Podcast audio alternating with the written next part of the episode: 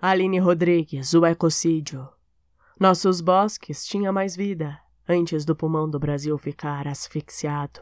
E a nossa terra tem mais horrores, com um desmatamento desenfreado. Ó oh, pátria amada idolatrada que sofre, sofre.